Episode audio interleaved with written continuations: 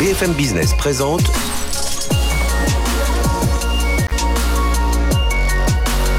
le magazine de l'accélération digitale. 01 Business avec Frédéric Simotel. Bonjour, bienvenue dans l'émission 01 Business. Nous sommes ensemble pendant une heure sur BFM Business. On enregistre cette émission depuis le salon Vivatech. Et dans un instant, on va recevoir Maurice Lévy. Maurice Lévy, c'est l'un des cofondateurs de Vivatech, président du conseil de surveillance du groupe Lucis. On va voir avec lui un peu les grandes tendances du salon et puis ce qu'il faut en retirer de ce, salon euh, Vivatech, à la fois euh, un salon présentiel et un salon aussi digital. On recevra aussi Fabrice Marcella euh, du village Baïséa pour parler de cette charte Startup Grand Compte. Une startup, on en aura deux. On aura Bicast. Dans un instant qui fonctionne au-dessus des Teams. Et puis à toute fin d'émission, on aura une start-up euh, africaine qui s'appelle Okapi Finance. Entre les deux, on retrouvera une étude de KPMG France sur la poussée, le top tech des, des start-up aujourd'hui. Vous allez voir, ils ont regardé tout ce qui se fait dans tout le monde de la medtech, dans, dans plusieurs secteurs. Et puis on aura un débat très intéressant. Olivier Vallée, le patron de DocaPost, Olivier Nataf, le patron d'AstraZeneca. Ils ont monté un consortium autour des données de santé. C'est passionnant. Allez, restez avec nous. C'est pendant une heure. C'est sur BFM Business. On est à Vivatech. BFM Business, 01 Business. L'invité. On retrouve Maurice Lévy, bonjour. Bonjour. Maurice Lévy, grand artisan de ce Vivatech, un cofondateur euh, avec, euh, avec Francis Morel, hein, c'est bien ça c'est Absolument, c'est Ouais. avec Francis Morel. Vous avez Euh, décidé un beau jour de, de vous lancer dans cette aventure. en- en fait, j'avais eu l'idée de fabriquer quelque chose à l'occasion du 90e anniversaire de Publicis. Et J'en ai parlé à Francis, il m'a dit, mais moi je fais un autre événement. Je dis, ben faisons-le ensemble. Voilà. Voilà, c'est aussi simple que ça. Et c'est parti, donc euh, effectivement. Et il faut dire qu'on a eu la bénédiction de Bernard Arnault qui s'est engagé, mais instantanément, sans Mhm. rien connaître des budgets ou de quoi que ce soit, et il fonçait. Alors, vous pouvez bien parler de Publicis, parce que vous êtes évidemment président du conseil de surveillance du groupe Publicis. Alors justement, là, on est au, troisième jour de ce, euh, de ce, de salon. Votre premier bilan, euh, alors moi, ce que je remarque surtout, c'est les startups qui sont, qui sont en train de passer à l'échelle. On a vraiment franchi un- une étape hein, dans, dans cet univers. Ah, on a franchi plusieurs étapes. Mais la première chose que l'on voit et qui est absolument formidable, c'est les gens. C'est les gens, euh, ils sont là, ils sont vrais, ils sont chairs et en os, ils ne sont pas derrière un écran, pour la plupart, et ils sont enchantés d'être là. Ils ont l'impression de revivre. Oui. C'est un- une espèce de renaissance. Alors maintenant, sur le fond de l'événement lui-même, il faut reconnaître que euh, ça a profondément changé par rapport à la première année. Il y a plus de maturité, plus de responsabilité, des startups de plus en plus pointues, de plus en plus aiguisées, capables d'apporter des choses intéressantes. Et donc on voit bien que la France a pris sa place. Et ça, c'est extraordinaire. C'était d'ailleurs l'ambition. Euh, au, au point de départ, d'ailleurs, euh, ça figure dans le rapport sur l'économie de l'immatériel que euh, j'avais co-signé avec Jean-Pierre Jouillet et où on avait fait une page sur euh, le fait qu'il fallait créer un événement si on voulait mobiliser les gens et si on voulait que la France soit un phare. Et euh, au, bout de un peu plus de cinq ans, c'est le cinquième anniversaire, mais Ouais, il y a oui. eu une année blanche, euh, euh, nous, nous sommes véritablement l'événement le plus important en Europe sur l'innovation, la technologie, l'intelligence artificielle, les startups, l'entrepreneuriat. C'est absolument fantastique. J'en suis vraiment très heureux. Oui, puis on voit dans tout un tas de domaines, la santé, les nouvelles mobilités. Enfin, on va pas décrire tout ça. Enfin, on va, on va, en parler un, instant. Mais justement, euh, on, parle toujours de ces géants de la tech. Alors, on a l'acronyme GAFA. Alors, je sais que Tim Cook, il y a quelques jours, dit Ah, j'aime pas trop GAFA parce qu'on euh, on entre Google, euh, Facebook, tout ça, on fait, on n'est pas exactement sur les mêmes, on n'a pas les mêmes valeurs. Donc, mais nous, chez nous, est-ce que nos, GAFA, quelque part, c'est pas Publicis, c'est pas L'Oréal, c'est pas Kering, c'est pas ces grandes entreprises qui sont en train de se digitaliser, euh, euh, de créer leur plateforme et tout ça, et, d'intégrer un peu cet univers. Parce qu'on on ne voit plus la tech comme un secteur vertical, mais comme un secteur qui, irrigue partout. Alors, la tech irrigue tout le monde. Et c'est vrai que tout le monde est amené à se transformer et à adopter le digital, le numérique, comme un élément essentiel de leur mode de fonctionnement.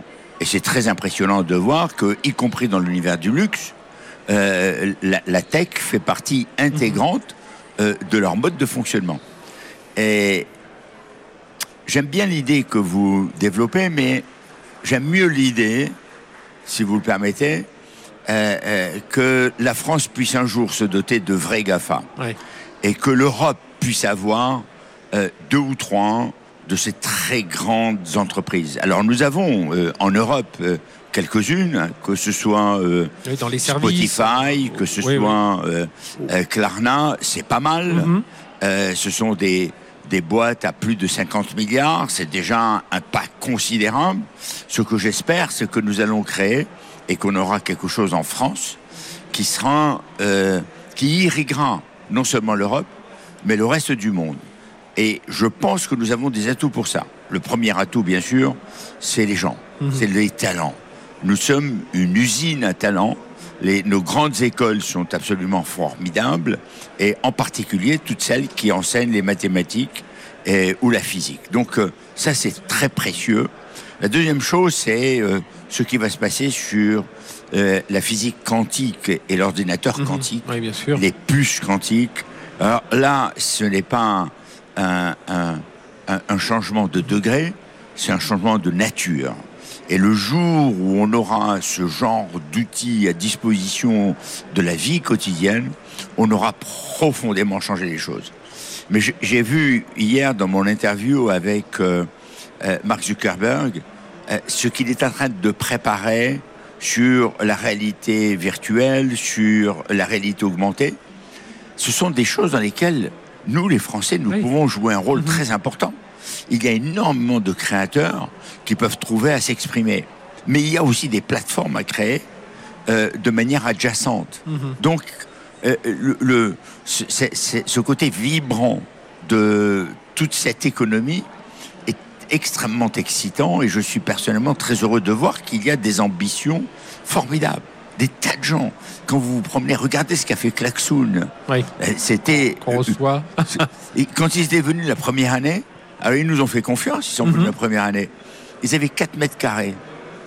4 mètres carrés pour s'exprimer. Ah aujourd'hui. Regardez maintenant, ils sont remarquablement bien et ils, ils présentent des outils qui peuvent aller aux États-Unis, qui peuvent aller ailleurs. Et alors, qu'est-ce qui va faire qu'on va, on va franchir ce- cette étape? Parce qu'il faut des hommes, bien entendu, des talents. Il faut aussi des, un, un Tim Cook, un Mark Zuckerberg, un, un Elon Musk, euh, un Maurice Lévy, quelque part aussi chez Publicis. Enfin voilà, faut une, une personnalité aussi qui, qui emmène tout ça. On les a aujourd'hui, ces, ces personnalités? Il, il- il y a des personnalités, je veux dire que vous avez énormément de gens qui, qui sont en train de créer des choses. Laquelle de ces personnalités va émerger? Euh, Je suis incapable de vous le dire. Je souhaite que toutes puissent émerger.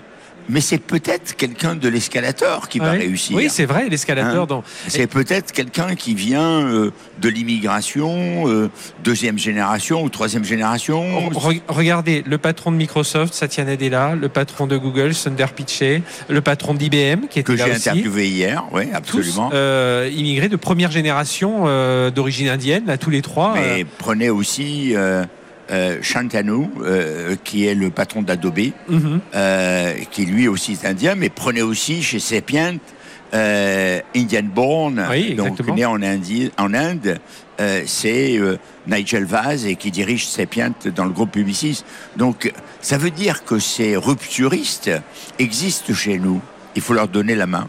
Il Il, faut- faut, il leur faut- permettre de, se- de se réaliser. Ça veut dire qu'il faut qu'on ose un peu plus, y compris dans le, dans le financement. On sait qu'Emmanuel Macron a, a présenté son projet euh, Scale Up euh, 2030 en disant voilà, il y a les talents, euh, il y a des parcours plus fluides pour les talents, mais il a aussi insisté sur l'accès au financement qui doit être simplifié, euh, ce qui s'est déjà pas mal simplifié. hein. Il y a cinq ans, les règles Il y a, fiscales, il y a un, euh, boulot considérable qui a été fait, il faut bien le reconnaître. mhm. Et euh, sur les financements, c'est beaucoup plus accessible. Là où nous sommes un peu timides, c'est euh, quand on, on voit s'accumuler les pertes. Oui. Je veux dire que les gens n'ont pas eu peur quand ils ont vu que Google était à quelques milliards de pertes ou Amazon. Facebook ou Amazon. Mhm. Amazon, pendant 15 ans, a perdu de l'argent systématiquement, jour après jour. Chaque fois qu'ils envoyaient un colis, ils perdaient de l'argent. Et stoïque, non seulement les investisseurs tenaient le coup, mais en remettaient. Et cette dimension-là, nous ne l'avons pas tellement. Mhm. C'est-à-dire que nous avons l'argent euh, pour euh, construire des startups. Nous avons peu d'argent d'amorçage et ce serait bien qu'on en ait plus. Donc pour donner un peu plus Mhm. de possibilités à plus de monde. Et nous avons besoin de cet argent de scale-up, c'est-à-dire euh, cette phase où les gens sont tentés de se vendre et qu'il vaudrait mieux qu'ils restent indépendants. Et pour ça, ils ont besoin euh, d'investisseurs aux reins solides et au sang-froid. Dernière question, Maurice Lévy, on vous remercie encore d'être- avec nous hein, sur ce- cette émission sur, sur Vivatech. Euh, la sixième édition, on est déjà, on se, on se plonge déjà. déjà. Que- Quels sont vos, allez, vo- votre, votre rêve, vos ambitions pour cette sixième édition? Ah, Elles sont très modestes. Je veux que tout le monde soit là. Mhm. Je veux que Mark Zuckerberg soit là, je veux que Tim Cook soit là, je veux que tous les grands acteurs, Marc Benioff soit là, je veux que la France rayonne à travers le monde, je veux que tout le monde regarde Paris comme le centre de la planète tech. Voilà, c'est tout simplement ça. Vous voyez, c'est très modeste. Oui, oui. Mais je voudrais aussi Ouais. que les plus grands innovateurs soient présents. Vous voyez que toutes les start-up de France et d'Europe se disent il faut que je sois à Vivatech. Et si ils sont véritablement décidés à le faire, eh bien, on prendra un jour de plus parce que on se rend compte que trois jours pour les journées professionnelles, journée c'est pas trop. Mhm. C'est pas trop. Et, et le fait d'avoir été contraint par euh, la pandémie euh, d'ajouter un jour, bah finalement, euh, C'est pas mal. c'est pas mal du tout et ça nous a rendu service. Donc moi, j'ai beaucoup d'ambition pour Vivatech, mais non pas en tant que Vivatech, en tant que outil qui Oui, permet à l'Europe, un, un élan, un dynamisme. exactement, à, à l'Europe de se réaliser et, et- et d'aller encore plus loin. Merci infiniment, Maurice Lévy, donc président du conseil de surveillance du groupe Publicis et puis cofondateur du Vivatech. Et bravo encore pour cet événement hein, qui, malgré cette pandémie, se tient euh, à la fois en physique, en digital aussi, il faut pas l'oublier. Il y a beaucoup de Absolument, choses qui se font absolument. euh, en digital. Mais en tout cas, voilà, rendez-vous déjà l'année prochaine et là, on sera encore plus nombreux et on espère avec toutes ces têtes d'affiche. Merci, Merci de- à vous. d'avoir été avec nous. Allez, on poursuit tout de suite avec Fabrice Marsala. On va parler justement encore des startups. C'est tout de suite. BFM Business, 01 Business. L'invité. Voilà, on poursuit évidemment depuis Vivatech où nous enregistrons cette émission 01 Business avec euh, Fabrice Marcella. Bonjour Fabrice. Bonjour Frédéric. Bienvenue, CEO du village euh, by CA euh, Paris. Alors vous venez de présenter pendant ce salon Vivatech la charte start- Startup Grand Compte, co-dirigée donc avec les partenaires du village. Euh, alors ça consiste en quoi cette, cette charte? Et puis bah, pourquoi il en fallait une? Alors, ça a été aussi construit avec Capgemini. Il était important pour nous d'avoir un grand acteur à, nos côtés pour le faire. Alors, pourquoi il en fallait une? Ben, Peut-être parce que la relation entre une start-up et un grand groupe est une relation un petit peu paradoxale. C'est-à-dire qu'une start-up, lorsqu'elle se construit, souvent elle se construit en opposition au grand groupe, voulant finalement prendre la place du leader sur un marché. Et en même temps, pour réussir ce pari, ces mêmes startups ont besoin euh, d'un chiffre d'affaires que va leur fournir les grands groupes. Et en face, les grands groupes ont conscience de cette posture et acceptent quand même l'idée finalement de travailler avec chacune de ces startups. Donc on voit bien qu'on est dans une relation paradoxale, euh, paradoxale c'est je t'aime moi non plus. Et l'idée là, c'était très simplement de mettre en place des bonnes pratiques qui permettent de faciliter et fluidifier cette relation entre les uns et les autres tout au long du cycle de vie de cette relation, hein, du premier mais- contact jusqu'à jusqu'à la mise en marché. Mais depuis le temps, on n'a pas eu le temps de, de- de faire tout ça parce qu'on ça fait, on va dire, il se tient ici Vivatech, c'est la cinquième édition. Dès la première édition, on avait des grands comptes qui étaient là et que leur, leur lot de start-up, mais voilà, il manquait des choses. euh, ça manque de transparence parfois, c'est ça. Il faut euh, et justement quelles sont les bonnes pratiques En tout identifiées? cas, oui, Frédéric, la, la question est, est très juste. C'est-à-dire qu'on ne réinvente rien. Mhm. Ça fait longtemps que les startups et les grands groupes travaillent ensemble. Et j'allais dire même que ça a été mis en avant depuis 2015. 2015 avec euh, le mouvement French Tech, avec Axel Lemaire autour de l'Alliance Innovation Ouverte. Vivatech, qui est le salon par excellence qui met en avant la relation startup-grand groupe. Donc là, l'idée de la charte, elle est principalement de mettre à jour ces relations face à une nouvelle maturité. On n'est plus à, l'ère où euh, euh, il est difficile de prendre un premier contact. Mhm. On est plus à, euh, au moment où on doit relever le défi de passer du POC, du proof of concept, à l'industrialisation. Et c'est ça que vise à faire cette charte. Alors justement, les- quelques bonnes pratiques là identifiées par, euh, par cette charte Startup Grand Compte et- établie par les partenaires du, du, du village CA. Alors, quelques bonnes pratiques. Les pratiques, déjà, c'est quelque chose pratico-pratique. Donc, vous allez voir, dans ce que je vais vous proposer, ça vous, vous semblait peut-être une évidence. Mhm. À titre d'exemple, quand je suis une start-up, il faut que je sache entendre le non. Quand je, me, quand je, je propose mon service à un grand groupe, ça ne répond pas forcément à l'un de ses besoins.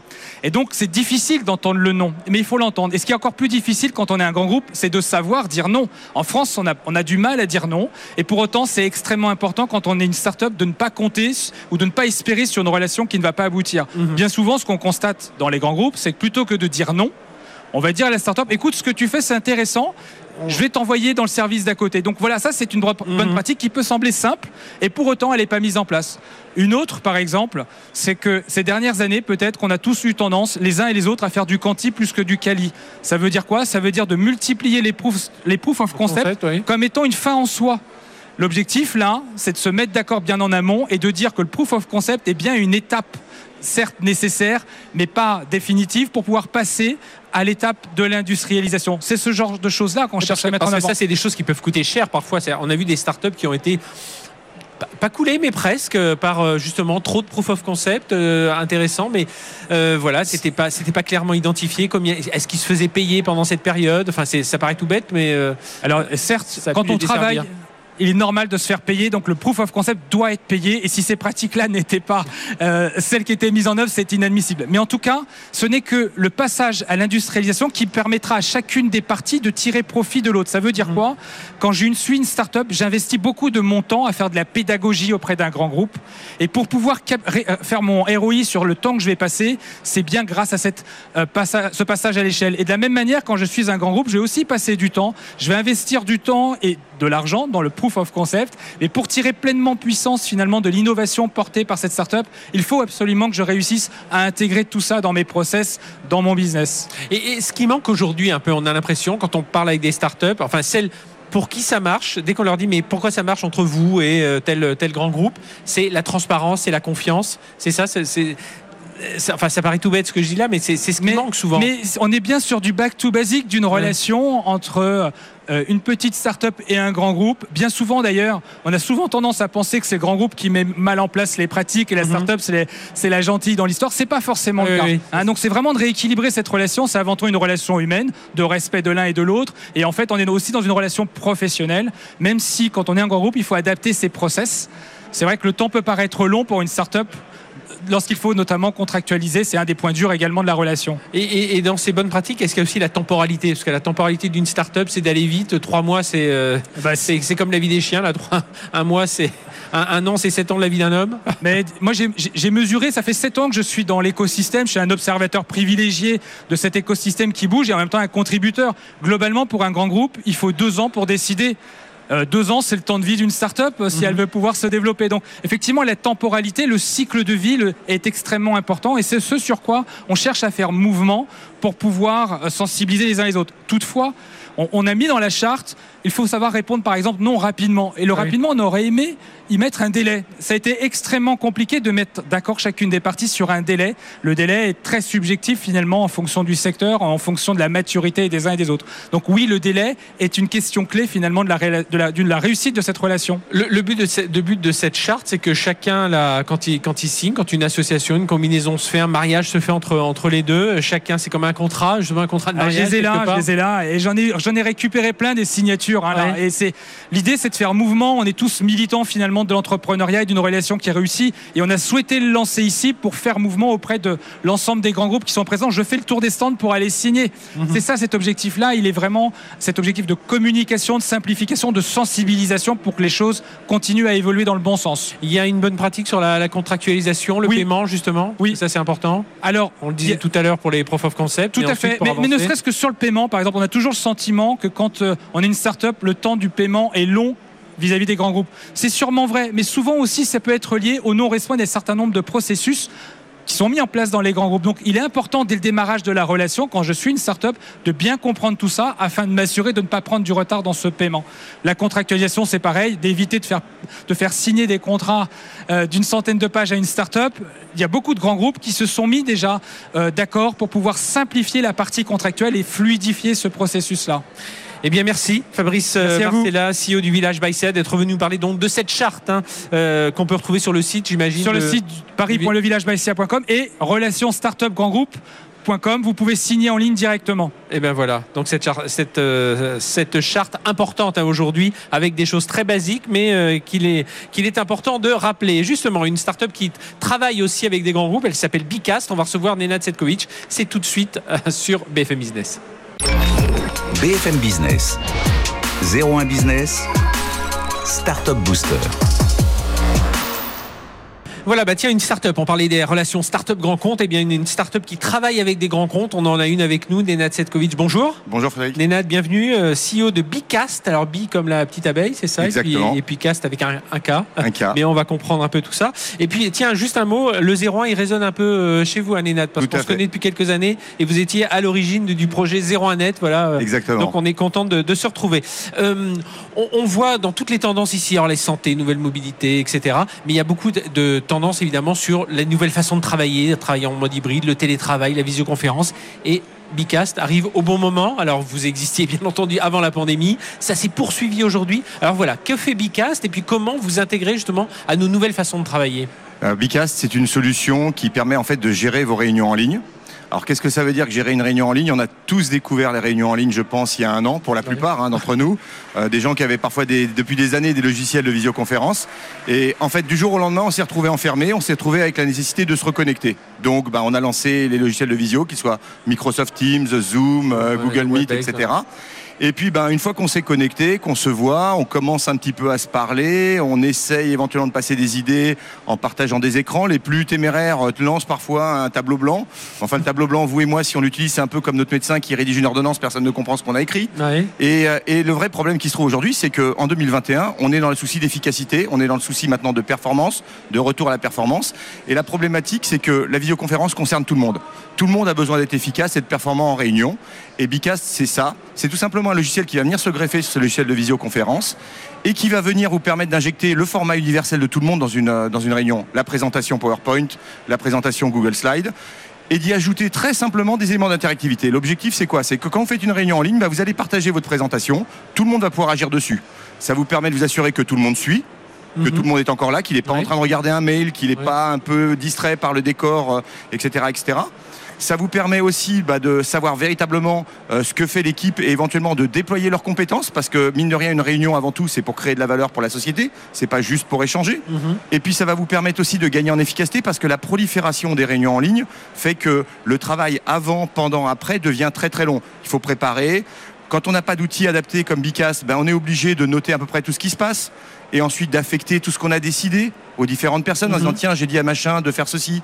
Euh, tiens il faut qu'on prévoie ceci pour la prochaine réunion. Bicast ça vous permet de le faire dans le flot de la réunion. Ça va permettre de faire partir immédiatement. Ça va vous permettre de fédérer toutes les entrées de vos équipes demandant par exemple euh, qu'est-ce que vous pensez de tel sujet et avoir chacun autour de la table en train d'entrer ses idées ses mots clés Et puis, et puis de façon assez simple, parce que c'est Ah c'est ben. aussi l'ergonomie, parce que euh, co- comme, on, comme on le disait aujourd'hui, oui, le, on, va, on va, le mode hybride va s'installer. On va pas partir Exactement. tout en télétravail, on va repartir tous euh, comme avant en faisant de temps en temps une conférence. Non, la téléconférence, ça va être ça va être un mode de travail de plus. Aujourd'hui, on a eu la messagerie qui est apparue il y a, il y a un moment. Aujourd'hui, on a ces, ces, ces Zoom, ces Webex, ces Teams qui, qui apparaissent. Et donc aujourd'hui, oui, comme dit, il faut être efficace. Mais efficace, on n'est pas tous euh, des spécialistes de la, de la tech. On, on a navigué entre deux écrans. Et donc là, le, le but de Bicast aussi, c'est de simplifier cette ergonomie. Tout à fait. En fait, le- la réunion en ligne, ça va devenir une nouvelle génération d'outils dans l'entreprise.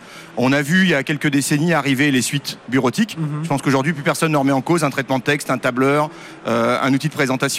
Euh, on a vu l'année dernière apparaître un outil dans, le, dans tout le kit qui était l'outil de visioconférence. Je pense qu'aujourd'hui, on ne conçoit plus avoir un poste de travail sans visioconférence. Il va y avoir l'outil de la réunion autour parce que l'objectif, quand vous êtes ingénieur logistique, quand vous êtes ingénieur énergéticien, que vous faites une réunion, votre valeur ajoutée, c'est pas d'être technophile et de savoir bien utiliser un Ouais, logiciel ouais. qui nécessite un tableau blanc super complexe, etc.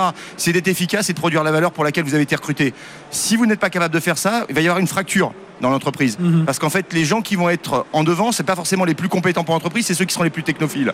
Et ça, je pense qu'aucune entreprise ne souhaite. Elle a besoin d'équiper ses utilisateurs, ses salariés, avec des outils qui font que leur vraie valeur, ça sera la valeur pour laquelle ils ont été recrutés. Et alors, euh, juste avant vous, on recevait Fabrice Marcella, donc du village Bassia, qui faisait cette charte grand compte euh, startup. Aujourd'hui, euh, Bicas travaille avec euh, une- une- combien de rencontres? Une centaine euh, plus? À Bicast aujourd'hui, c'est 1200 Ah bah, sociétés été et clients. très. Voilà. C'est euh, c'est beaucoup d'administrations. On a la chance d'avoir des administrations comme la CNAV, comme le ministère de l'Intérieur. On a la chance d'avoir des grands groupes comme Air France, comme Michelin, comme KPMG, je crois que, que vous recevez Mhm. tout de suite après, Ah oui qui utilisent notre solution. Et c'est vrai qu'aujourd'hui, cette solution-là, elle est en train de s'étendre parce que on passe de quelques dizaines à quelques centaines maintenant à des milliers d'utilisateurs parce que tout le monde a besoin de faire des réunions et tout le monde va être en mode hybride à court ou moyen terme. Ça veut dire qu'on peut avoir aussi des indicateurs pour voir la, avec Bicas, pour voir la, ben, la performance de la réunion, si la réunion a été efficace auprès des collaborateurs. Bien entendu, dans les grands groupes, euh, il y a une vraie question qui est ben, euh, comment se passent les réunions? Combien de personnes sont impliquées dedans? Est-ce que c'est efficace? Qu'est-ce qu'on y gagne concrètement Parce que c'est un vrai défi euh, aujourd'hui de retrouver de l'efficacité dans un mode où un jour la personne est ici, le lendemain elle est chez elle et qu'il faut quand même que le flow soit continu. Donc on a fait, on a des dashboards, on a toutes sortes d'outils de monitoring qui permettent aux directions informatiques, aux directions achats, aux directions opérationnelles de savoir comment le produit se, se répand, on va dire, dans la société. Très concrètement, ça se passe comment je suis, je suis devant mon écran, j'ai mon type, j'ai un petit bouton Bicas. euh, Très concrètement, voilà, vous êtes, de- vous êtes sur votre euh, Teams, vous cliquez, un onglet s'ouvre, vous avez Bicast avec votre présentation qui est chargée dessus et vous démarrez. C'est aussi bête que ça, c'est aussi simple que ça. Si vous savez utiliser PowerPoint, vous savez faire une réunion en ligne, vous savez utiliser Bicast. C'est français. C'est français. Et, et- et derrière, le, le- le modèle, c'est un modèle d'abonnement? C'est un modèle d'abonnement qui va de la TPE, puisque vous pouvez l'acheter en ligne directement avec votre carte bleue à partir de 9 euros, jusqu'à des très grands groupes. Aujourd'hui, on a des groupes qui nous ont déployés sur 10, 15 000 postes, et ça continue. Et aujourd'hui, c'est international, puisqu'on a lancé 6 pays. Euh, on a lancé toute l'Europe du Sud, on a lancé l'Allemagne, les Pays-Bas euh, depuis quelques semaines. Donc longue vie à Bicast. Merci Nenad Selkovic d'être venu nous parler CEO de, de Bicast. Donc voilà, pour rendre vos, votre travail hybride beaucoup plus efficace, ben, pensez aussi à ces, à ces outils assez simples à installer. Et puis euh, vous allez voir, vous allez rendre vos collaborateurs et vous-même beaucoup plus efficaces. Allez, on marque une courte pause. On se retrouve dans un instant avec euh, euh, le responsable des équipes Capital Market de, de KPMG euh, pour euh, un baromètre Top Tech justement pour voir où en sont les startups aujourd'hui. Ça marche plutôt bien. Allez, à tout de suite. BFM Business présente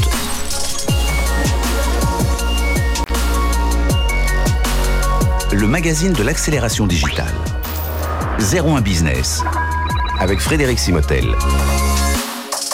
01 Business, c'est reparti sur BFM Business. Vous savez, on enregistre cette émission dans le cadre de Vivatech hein, pendant 4 jours, porte de Versailles à, à Paris, 3 jours pour le B2B, une journée pour euh, le grand public. Ben oui, il faut penser aussi à toutes ces innovations pour le grand public. Avec nous, Jean-Pierre Valency. Bonjour. Bonjour Frédéric. Jean-Pierre, vous êtes responsable des équipes Capital Market Advisory chez KPMG France et nous apportez des éclairages. C'est le troisième baromètre hein, des, des Top Tech France, des Top Tech Tomorrow. En fait, c'est les, les startups les plus prometteuses. Alors, il y en a beaucoup ici. Alors voilà, racontez-nous un peu ce qu'on ce qu'on peut découvrir dans ce baromètre. Alors euh, en fait, ce sont les startups et les scale-up, euh, des sociétés dont, dont on pense qu'elles peuvent aller très loin dans leur euh, développement, qu'elles peuvent être soutenues par les, les marchés financiers. comme Believe qui vient de réaliser son, son introduction en bourse. Ouais. Euh, donc on est parti d'un d'un vivier de 600 entreprises, euh, 20% de plus que l'an passé, trois, euh, deux fois plus pardon qu'en 2017. Mhm. Donc on voit que le, le- le vivier ne cesse d'augmenter, les projets ne, ne cessent de se développer. Et, Euh, et vous les avez classés selon leur levée de fonds, c'est ça? Alors pas exactement, Pas complètement. exactement, parce que nous ce qu'on cherche en fait, c'est pas forcément la plus grosse levée de fonds, Mhm. c'est euh, aussi des projets disruptifs.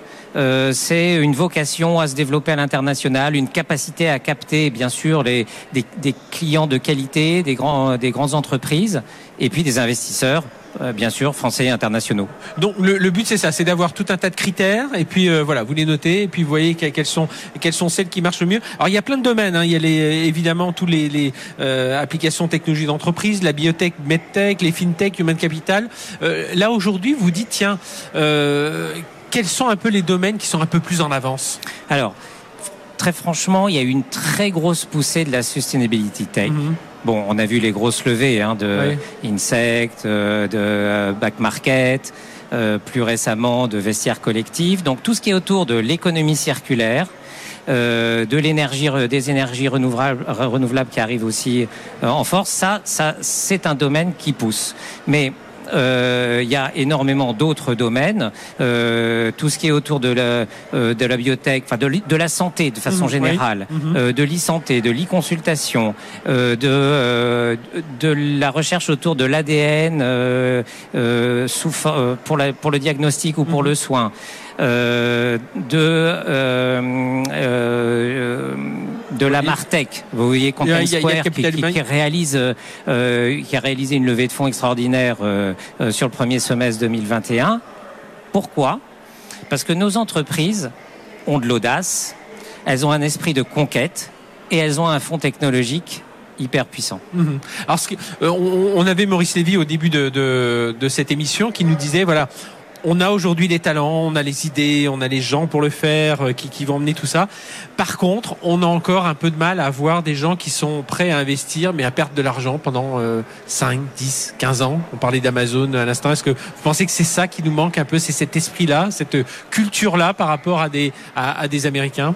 Alors ça évolue, puisqu'on a vu que les, le- les entreprises sont aujourd'hui accompagnées de bout en bout euh, sur le financement, hein, du site jusqu'à l'IPO finalement. Donc on a eu un exemple dans, la- dans le Next 40 qui l'a fait. Oui. Donc maintenant, pour moi, ça doit ouvrir la porte.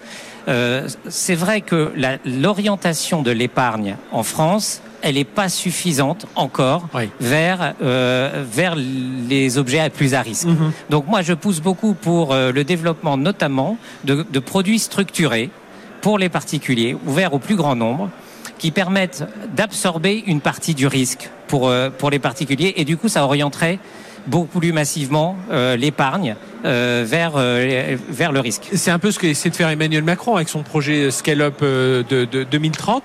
Mais d'ailleurs, je trouve que on devrait se servir davantage de ce qui s'est passé pendant, enfin, ce qui continue à se passer, mais dans les mois les plus durs de la pandémie, où on voit que ben, beaucoup de startups sortent de cette pandémie meilleures, Oui. grandies, des contrats avec plus de cash. Oui. On se dit, ben, si elles ont résisté à ça, elles peuvent résister à beaucoup de choses, donc euh, autant y aller, non? Pensez que ça, ça peut servir d'é- d'élément déclencheur Moi, je pense que Si, ça si je pas prends le côté une- positif, voilà, si vous cherchez un côté positif à cette euh, pandémie. Je pense que c'est, en fait, ça n'a pas été une résistance. Mhm. Ça a été plutôt un développement.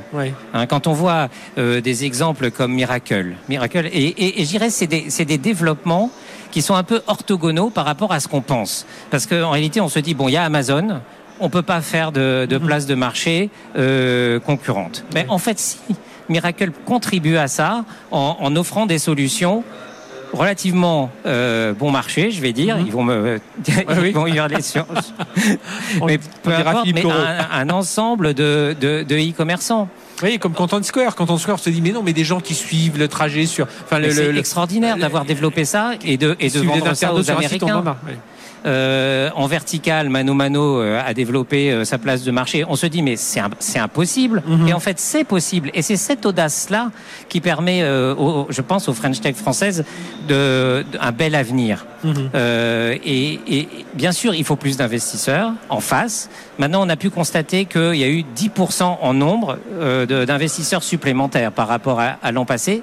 Donc les choses sont en train d'évoluer et il y a une attraction de, de l'écosystème de la tech française. Est-ce qu'il faut voir peut-être un peu plus dans votre baromètre, donc de, le Top Tech Tomorrow, donc édité par euh, troisième édition édité par euh, KPMG France, c'est peut-être plus que les montants, c'est peut-être les secteurs. Euh, vers- moi, je prends toujours l'exemple de Ledger dans la, la- les cryptoactifs. Je dis oui, certes, euh, oui, Ledger magnifique, alors 320, 380 millions d'euros de, de levée de fonds, super, ça les valorise à 1,5 milliard, tant mieux pour eux. Mais ce qu'il faut voir, c'est qu'on a mis beaucoup d'argent dans une techno où beaucoup de gens se posent encore des questions, même si on sait que voilà, on est vers l'avenir. Mais voilà, quelque chose, on a fait un pas en avant. C'est comme quand on investit dans le dans le dans le quantique. C'est Oui. ça aussi qui est, qui est Oui, mais c'est, ça, c'est indispensable quelque part de prendre ce niveau de risque-là euh, à un moment donné, parce que sinon on est vite dépassé. Et, en réalité, je disais, ça va beaucoup mieux. C'est vrai. D'ailleurs, euh, sur le premier semestre, disons au 15 juin très précisément, on avait recensé 3 milliards 9 d'euros de levée de fonds. C'est-à-dire qu'on est capable sur l'année, si tout se passe bien, de doubler la, la mise par rapport à, à- à 2020. Mais pour le faire, euh, il faut euh, que les investisseurs soient, soient bien présents, continuent d'être présents, et que les entreprises leur proposent des choses innovantes. Je pense que les investisseurs sont prêts à entendre des choses innovantes, mais surtout à avoir en face d'eux des entrepreneurs qui sont capables de convertir une analyse de marché, des besoins, en, en produits, solutions concrets et vendables rapidement. Et je crois que la- les, les entrepreneurs français sont ont aujourd'hui fait cette démonstration. Et c'est ce qu'on d'ailleurs ce qu'on voit ici à Vivatech, hein, beaucoup plus de passages à l'échelle qu'il y a quelques années où on avait, voilà, dans les années on était beaucoup dans le gadget, dans tout ça. Là, on voit vraiment des, des, des choses très très concrètes qui se font, autant dans le B2B que dans le B2C. Merci Jean-Pierre Valency d'être venu nous parler de tout ça, responsable des équipes Capital Market Advisory chez KPMG France. Donc euh, euh, troisième édition du baromètre Top Tech Tomorrow. Il y a tout un, on n'a pas cité, on a cité quelques-unes, mais euh, voilà, présent dans tout un tas de domaines. C'est assez intéressant hein, de, de, regarder au-delà des montants, de voir un peu les secteurs dans lesquels ces, ces, entreprises se sont développées. Merci, d'avoir été avec nous. Et bien, on va poursuivre, tiens, dans un domaine euh, dans la santé avec euh, ce partenariat signé entre DocaPost et AstraZeneca. C'est tout de suite sur BFM Business. BFM Business, 01 Business. Les invités. La santé, c'est un des gros secteurs, des gros domaines, des grandes discussions que l'on voit ici à Vivatech, euh, où nous enregistrons cette émission 01 Business. Et justement, on a deux grands groupes, euh, le groupe La Poste, euh, par sa filiale DocaPost et AstraZeneca. Vous connaissez bien maintenant, hein, je pense que vous êtes clair sur tous les, les noms des laboratoires pharmaceutiques qui lancent un consortium autour des données de santé. On va en parler avec nos invités. Olivier Vallée, bonjour. Bonjour Frédéric. Président directeur général de DocaPost et Olivier Nataf. Bonjour Olivier. Bonjour. Président d'AstraZeneca France. Alors, euh, je ne sais pas par qui je commence. Pourquoi c'est Olivier? Pourquoi cette, cette, alliance donc entre euh, DocaPost, donc filiale du groupe La Poste, euh, sur tout ce qui est la partie numérique hein, de, de, de, La Poste, la, le coffre-fort numérique? Enfin, il y a beaucoup de services euh, autour de tout ça avec euh, AstraZeneca. En fait, comme vous le savez, donc DocaPost, on est la filiale numérique du groupe La Poste. On est très focalisé autour des services de confiance. Donc la santé est un secteur d'activité majeur pour nous. Et ça fait 18 mois qu'avec Olivier Nataf, donc AstraZeneca et puis Impact Healthcare, qui est une société spécialisée dans le conseil d'innovation, on a décidé de construire une offre qui n'existe pas aujourd'hui, qui est une, une, offre qui va permettre de pouvoir analyser des données de santé en vie réelle pour pouvoir améliorer l'efficience des patients et l'efficience de la santé en France. Donc c'est une plateforme qui va fournir à la fois une plateforme technique, on va fournir aussi des outils d'intelligence artificielle, euh, un outil qui va permettre de faire des chaînages de, données. Et puis surtout, on va fournir un cadre juridique, économique, qui va permettre à tous ceux qui vont nous rejoindre, puisqu'on est trois membres fondateurs, mais, mais c'est le début de l'histoire. D'autres qu'on cherche, c'est bien sûr à ce que tout le monde vienne nous rejoindre, de manière à venir enrichir cette, cette plateforme, cette offre de services, de manière à pouvoir accélérer euh, l'efficience de la santé en France. Pour vous, Olivier Nataf, euh, président d'AstraZeneca France, ça vous permet de, bah, de vous concentrer sur votre, votre métier euh, et d'avoir toute cette partie euh, plus plateforme ce dont vient de nous parler Olivier, voilà, de le, de le poser. Alors évidemment en, en travaillant très, très, très précisément dessus, mais l'intérêt c'est ça, c'est vous dire voilà, nous on n'est pas des spécialistes forcément de le, du traitement de la data, de l'intelligence artificielle, on va se concentrer sur ce qu'on sait faire, sur la partie pharma, et derrière ben, le, le traitement des data, on le confie à un un professionnel. Oui, vous avez raison de parler de, de se concentrer sur notre oui. métier parce que le métier des industriels du médicament, c'est d'améliorer la prise en charge des patients. Mmh.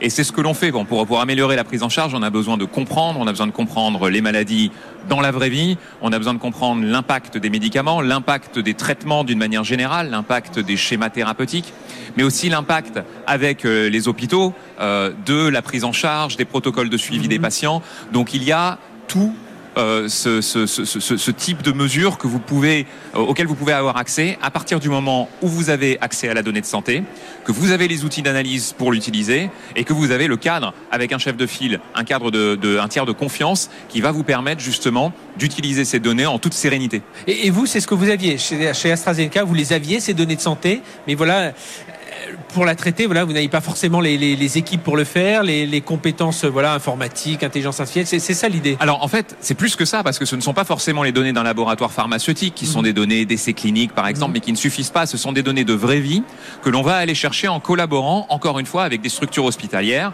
avec le Health Data Hub par exemple et le, le, le SNDS, donc les données nationales mmh. euh, de la caisse d'assurance maladie. Ce sont des vraies données de, de, de, de patients dans la vraie vie, anonymisées, dans un cadre de sécurité avec encore une fois euh, euh, DocaPost et la plateforme technologique qu'il propose. Au, final, l'aboutissement, alors quand il y aura d'autres acteurs qui viendront vous rejoindre, c'est euh, quels sont les avantages pour le patient, les médecins, les labos, les hôpitaux?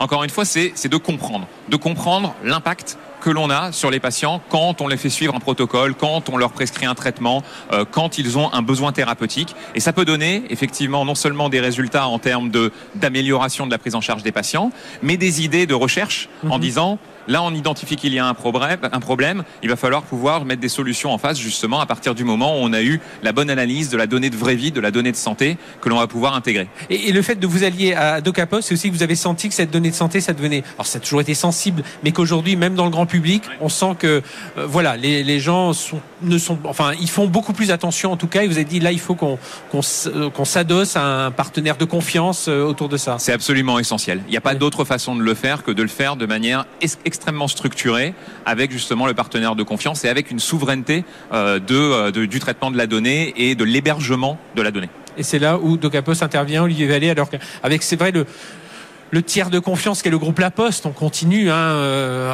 présence importante en, France, des nouveaux métiers autour, autour de La Poste, mais c'est ça que vous apportez, c'est vraiment cette partie technologique, mais la partie confiance, euh, et confiance via la technologie. C'est ça, on apporte la partie euh, technologique qui est, comme l'a dit Olivier très bien, plus qu'une plateforme, puisque c'est vraiment aussi tous les outils qui vont permettre d'analyser la data. Euh, donc on s'appuie sur un, un outil qui s'appelle DataVis, donc qui est une société dans laquelle on vient aussi d'investir à hauteur de 30% pour pouvoir faire ce chaînage de données. Et puis ben, on va offrir cet environnement sécurisé pour tous les acteurs qui vont venir rejoindre ce consortium. C'est à la fois les professionnels de la santé, des industriels, mais ça peut être aussi plein de gens qui ont aujourd'hui des données de santé qui vont pouvoir venir déverser dans cette plateforme de manière à ce qu'elles puissent être mutualisées au service de gens- des, des membres qui vont rejoindre le, le consortium. Euh, euh, Olivier Nataf d'AstraZeneca parlait à l'instant du Health Data Hub. Ça, ça vient pas le concurrencer un peu ce Health Data Hub, alors qu'il fait couler beaucoup de temps. On va pas partir dans ce débat-là, mais euh, voilà, on a l'impression qu'il y a une structure qui était en train de se mettre en place. Et euh, Non, on a, on a bien sûr rencontré le Health Data Hub. D'abord, on a présenté notre projet. J'insiste sur un fait, c'est qu'on a pris la décision, nous, de travailler 18 mois en, amont pour que cette plateforme soit opérationnelle. Donc l'offre, elle existe aujourd'hui. On l'a D'accord. testé d'ailleurs avec AstraZeneca. Et on a bien sûr eu beaucoup de réunions euh, avec le monde institutionnel qui voit vraiment d'un très bon œil euh, l'arrivée de cette solution. Et le Health Data Hub est plutôt tourné, on va dire, dans le- vers le monde de la recherche. Mhm. Nous, on est tourné plutôt vers le monde privé et on pense aujourd'hui, en tous les cas, qu'on pourra être complémentaires. Et plus il y aura d'acteurs qui vont pouvoir venir apporter des données au service des, des- des patients et au service de l'efficience de la santé, mieux on se portera. Donc on est franchement complémentaires et on joue ce rôle de catalyseur aussi. Euh, au sein de ce consortium. C'est ça qu'on cherche à faire. Mhm. Très concrètement, ça se passe comment? Il y a des équipes euh, communes, il y a des, des, des chercheurs, enfin des, des collaborateurs d'AstraZeneca, qui, il y a une société commune. Enfin, comment ça se passe euh, Oui, exactement. On a, on a, euh, on a un groupe projet hein, avec avec DocaPost et Impact Healthcare. Donc nous, on apporte une expertise métier. On peut expliquer voilà le besoin que nous allons avoir, voilà le besoin que les académiques, les hospitaliers vont avoir, les différents euh, projets de recherche ou en tout cas les, les, les questions médico-économiques auxquelles on peut avoir besoin de répondre. Et ça permet, euh, avec nos, euh, nos collègues de DocaPost, de mettre en place justement les outils d'analyse, euh, de mettre en place aussi le cadre, le modèle économique qui va nous permettre de travailler. Euh, en faisant justement euh, différents projets qui vont pouvoir se, se mettre en exécution. Ça veut dire que chez vous, vous avez des, des, des collaborateurs qui vont un peu, euh, qui vont passer dans le, le monde de la data science. Enfin, Voilà, il y a, il y a aussi cette formation euh, en, enfin en continu, hein, de, Effectivement, de, de on, a, vos on a- on a chercheurs, un vos- département euh, digital et innovation avec, euh, avec des experts euh, au sein d'AstraZeneca France qui sont euh, évidemment privilégiés pour travailler sur ce type de projet avec DocaPost. Olivier Allais, le modèle économique de tout ça, ça, ça repose euh, sur quoi? Alors le modèle économique, d'abord, c'est des investissements que nous avons faits à trois. hein, donc euh, à date, c'est- à peu près euh, 3 millions euh, d'euros de- de- d'investissement juste pour pouvoir euh, euh, l'infrastructure dont on parle. Mhm. Et puis bah, le modèle économique, il y aura là plusieurs, euh, plusieurs sortes. Soit vous rejoignez le consortium, et donc là vous aurez un, un- un- Droit d'entrée. avec des bénéfices sur les services que vous allez euh, consommer. Soit vous vous viendrez simplement pour pouvoir consommer des services et vous aurez accès à un catalogue de services. Vous pourrez acheter une licence. Vous aurez un espace euh, sécurisé qui vous sera dédié. On va vous former aussi aux outils que l'on met en place pour que les industriels puissent aussi être de plus en plus euh, autonomes. Voilà, donc c'est un, modèle économique. euh, Soit vous rentrez membre du consortium, soit vous venez consommer des services. Olivier Nataf d'AstraZeneca, en quoi cette initiative peut accélérer la transformation digitale du- du secteur? On voit pendant toute cette pandémie. Alors, je ne vais pas repartir dans les polémiques des vaccins et tout ça, mais vraiment d'un point de vue logistique. Enfin, on a vu qu'il y, a eu plein de, de, de trous dans la raquette. Est-ce que pour vous, voilà, on peut espérer, alors vous, mais évidemment les autres, tout, les, tout l'écosystème de, de, de, la santé, ça va donner, ça peut donner un coup de fouet un peu à, cette transformation digitale du, du, secteur? Ce qui, est, ce qui est très difficile hein, dans la santé et, et d'ailleurs dans d'autres dans d'autres secteurs, c'est de mesurer l'impact de ce que l'on fait. Et c'est là que euh, l'utilisation de la donnée de santé, euh, la transformation digitale comme vous l'appelez, euh, est extrêmement importante. L'impact de ce que l'on fait en termes de traitement, en termes de prise en charge des patients, il va y avoir des impacts cliniques, il va y avoir des impacts économiques, il va y avoir des impacts organisationnels pour des hôpitaux sur la façon dont ils s'organisent et dont ils font potentiellement voyager les patients d'un service à l'autre ou, ou de manière pluridisciplinaire, parce que la prise en charge aujourd'hui de pathologies complexes, ça se fait dans plusieurs, dans plusieurs domaines.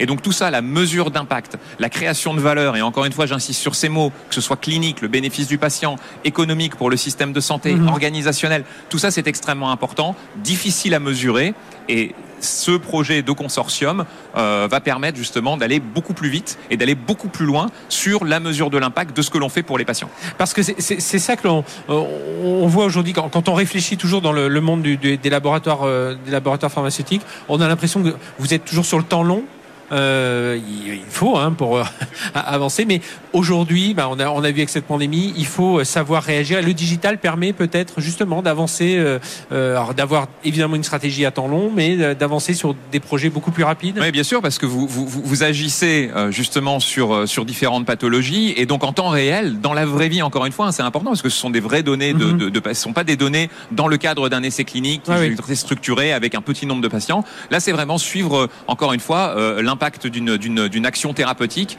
euh, par exemple, euh, sur, euh, sur une population donnée, que ce soit localement, dans une région, vous pouvez faire ça à plusieurs hôpitaux, et savoir justement si ce que l'on fait est bien. On peut aussi se comparer avec ce que font d'autres qui peut être différent, et du coup choisir la meilleure approche pour, pour les patients. Donc vous voyez, il y a vraiment une, une, notion de centrer sur les patients et sur le bénéfice que l'on peut apporter en, en, ayant une activité thérapeutique ou de prise en charge qui est extrêmement importante et mesurer ça en temps réel dans la vraie vie. Vous voyez encore des freins par rapport à justement cette transformation digitale je crois que le frein de la confiance hein, en est un, et c'est pour ça que ce partenariat, le cadre juridique économique que l'on met en place, devrait vraiment énormément aider, non seulement à euh, avoir différents acteurs qui vont se mettre autour de la table et travailler avec nous, mais aussi à avoir une légitimité à la donnée, à l'analyse et au résultat qui va être généré. Parce qu'on peut générer beaucoup de données.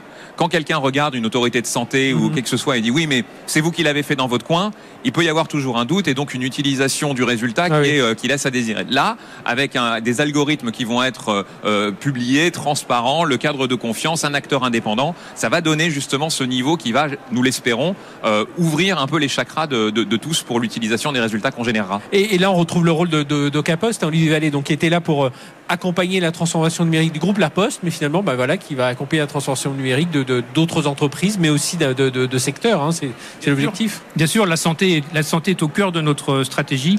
Le groupe La Poste a une offre d'ailleurs très large dans le domaine de la santé, à la fois avec des services de, de proximité, mhm. euh, comme veiller sur mes parents, comme livrer des plateaux repas. Il y a toute une offre logistique aussi avec euh, Géopost. Et bien entendu, euh, le numérique contribue aussi, puisque la santé, c'est un vrai sujet de confiance. Et comme l'a très bien dit Olivier, il y a besoin d'avoir un acteur comme nous.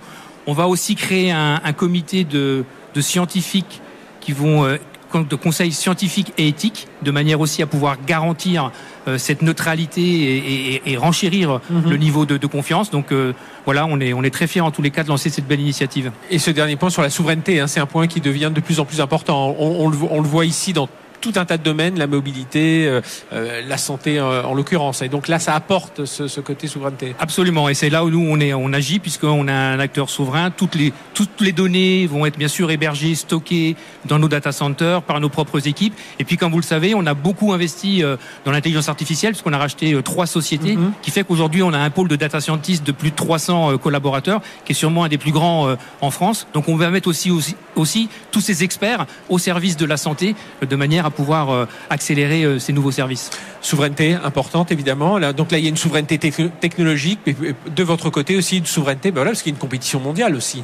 Et c'est exactement ça. C'est-à-dire que ce dont parlait Olivier, c'est-à-dire de, de l'effet catalyseur que l'on peut avoir en ayant des projets vraiment spécifiques, être des porteurs de projets, ça va vraiment accélérer et rendre la France encore plus attractive et compétitive sur le domaine de l'utilisation des données de santé. C'est pour ça qu'un rassemblement large est extrêmement important. Il n'y a pas de raison justement de se tirer dans les pattes, si je peux me permettre de parler ainsi, en France, parce qu'il va y avoir une notion de compétitivité internationale. Et c'est pour ça qu'AstraZeneca, membre fondateur, sera un membre parmi les membres une fois que l'on aura justement réuni euh, un quorum euh, important, nous l'espérons. Eh bien, merci tous les deux. Olivier Vallée, président directeur général de DocaPost, Olivier Natal, pré- Nataf, pardon, président d'AstraZeneca France, et donc pour le, lan- le lancer hein, ce consortium sur les données de santé qui existe hein, depuis 18 mois. hein, on va on va le rappeler, vous l'avez déjà testé et, et retesté, donc ça il est lancé. Et puis ben, maintenant, il faut que les autres acteurs de l'écosystème de santé vous rejoignent. Merci, messieurs. Merci beaucoup. Nous, on se rejoint tout de suite après avec une start-up tiens, qu'on va vous présenter qui était ici sur Vivatech.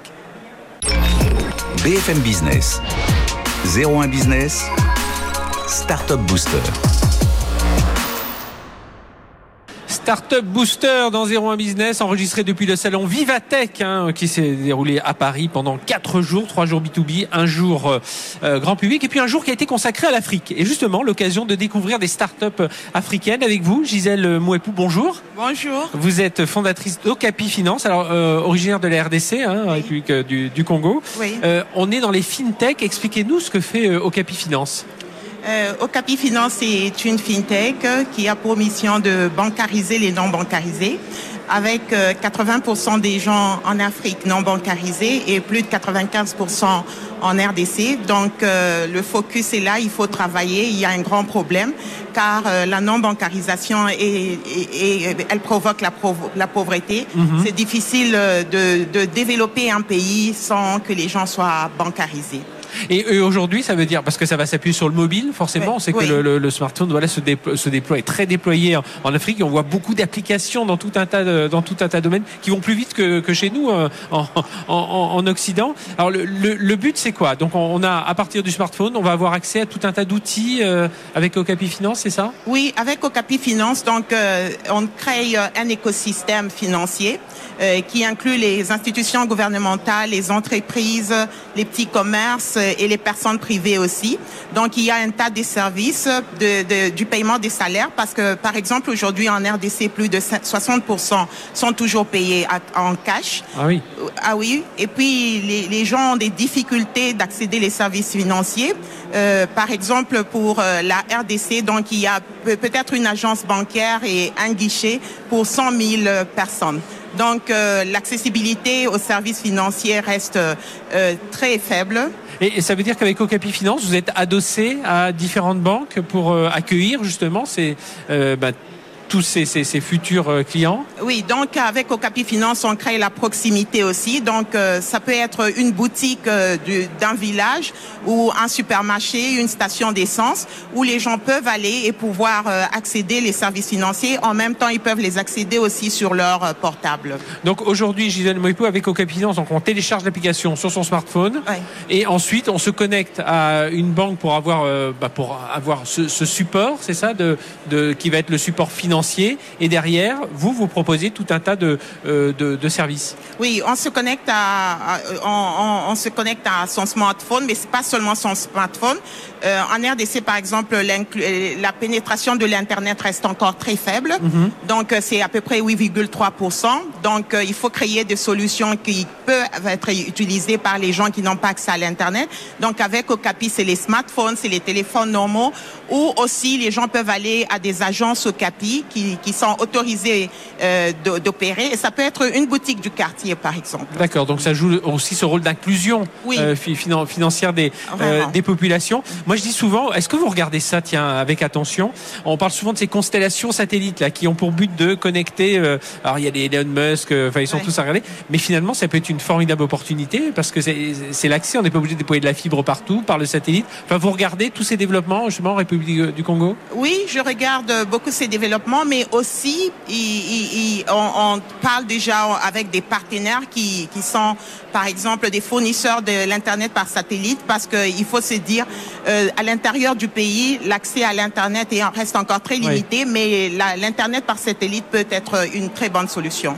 Eh bien, écoutez, on vous souhaite une belle croissance, en tout cas pour euh, Finance. Merci d'être venu euh, nous, nous parler de votre entreprise, Gisèle Moipou. Donc, vous êtes, il y avait une journée Afrique, hein, voilà, avec des investisseurs, des sociétés, des, des ministres notamment qui étaient présents ici sur Vivatech. Voilà, c'est la fin de cette émission enregistrée depuis Vivatech. On se retrouve la semaine prochaine. Là, en plateau, ce sera un peu moins bruyant, mais enfin, avec tout autant d'innovation. Excellente semaine sur BFM Business. BFM Business, 01 Business, le magazine de l'accélération digitale.